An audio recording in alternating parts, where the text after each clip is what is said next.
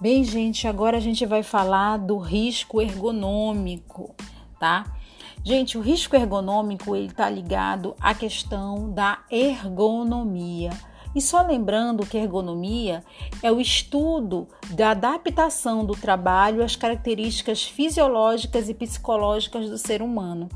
Então, com isso, a gente já conclui que ergonomia, falar de ergonomia, né, não é simplesmente só falar da questão da postura, não é só isso, tá? Então, quando a gente fala de risco ergonômico, a gente tem que avaliar sim a questão dos aspectos posturais, dos movimentos corporais, tá? Sentado, em pé, empurrando, mas também a gente vai avaliar as questões de fatores ambientais, os fatores do ambiente de trabalho, né?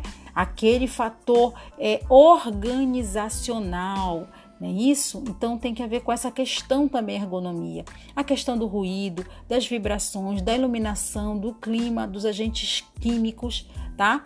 E também tem outra outra linha que também a ergonomia tem que prestar atenção, que é na questão cognitiva né? Está relacionado aos processos mentais, à percepção, à memória, ao raciocínio e à resposta motora. Então, quando a gente fala de risco ergonômico, a gente tem que falar de todos esses processos aí, tá?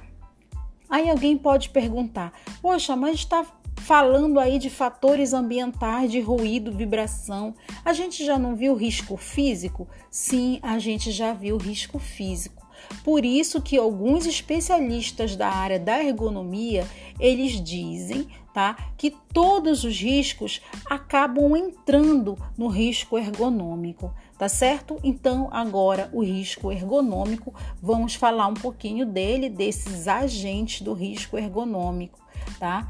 É, um dos riscos ergonômicos, agentes do risco ergonômico que a gente tem, nós temos esforço físico intenso, levantamento e transporte manual do peso, né?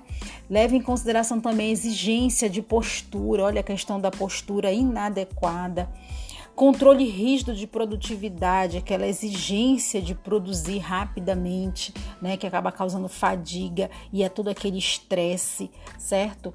A imposição de ritmos excessivos, aquela correria toda, né?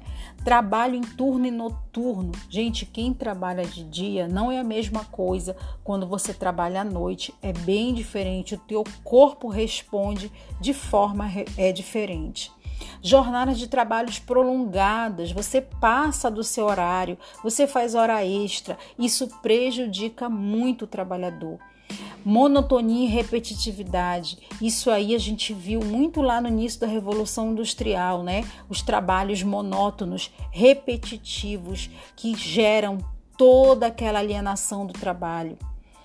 E também tem outras situações que podem causar estresse físico ou estresses psíquicos, tá? Então, essas situações, gente, anti-ergonômicas, como a gente fala, né, podem causar diversos problemas, desde um cansaço, dor muscular, pode gerar diabetes, problemas de úlcera, doenças nervosas, taquicardia, doenças do aparelho digestivo, como gastrite, úlcera, tensão, ansiedade, comportamentos estereotipados, tá?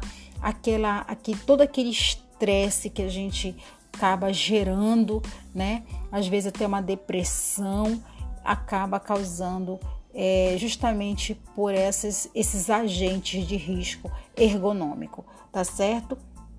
E aí você vai lembrar de toda essa estruturação que nós temos que levar em consideração na questão ergonômica, o ambiente de trabalho, as relações de trabalho, né, a organização do trabalho e também a parte física ali na estrutura física do seu ambiente de trabalho, tá certo?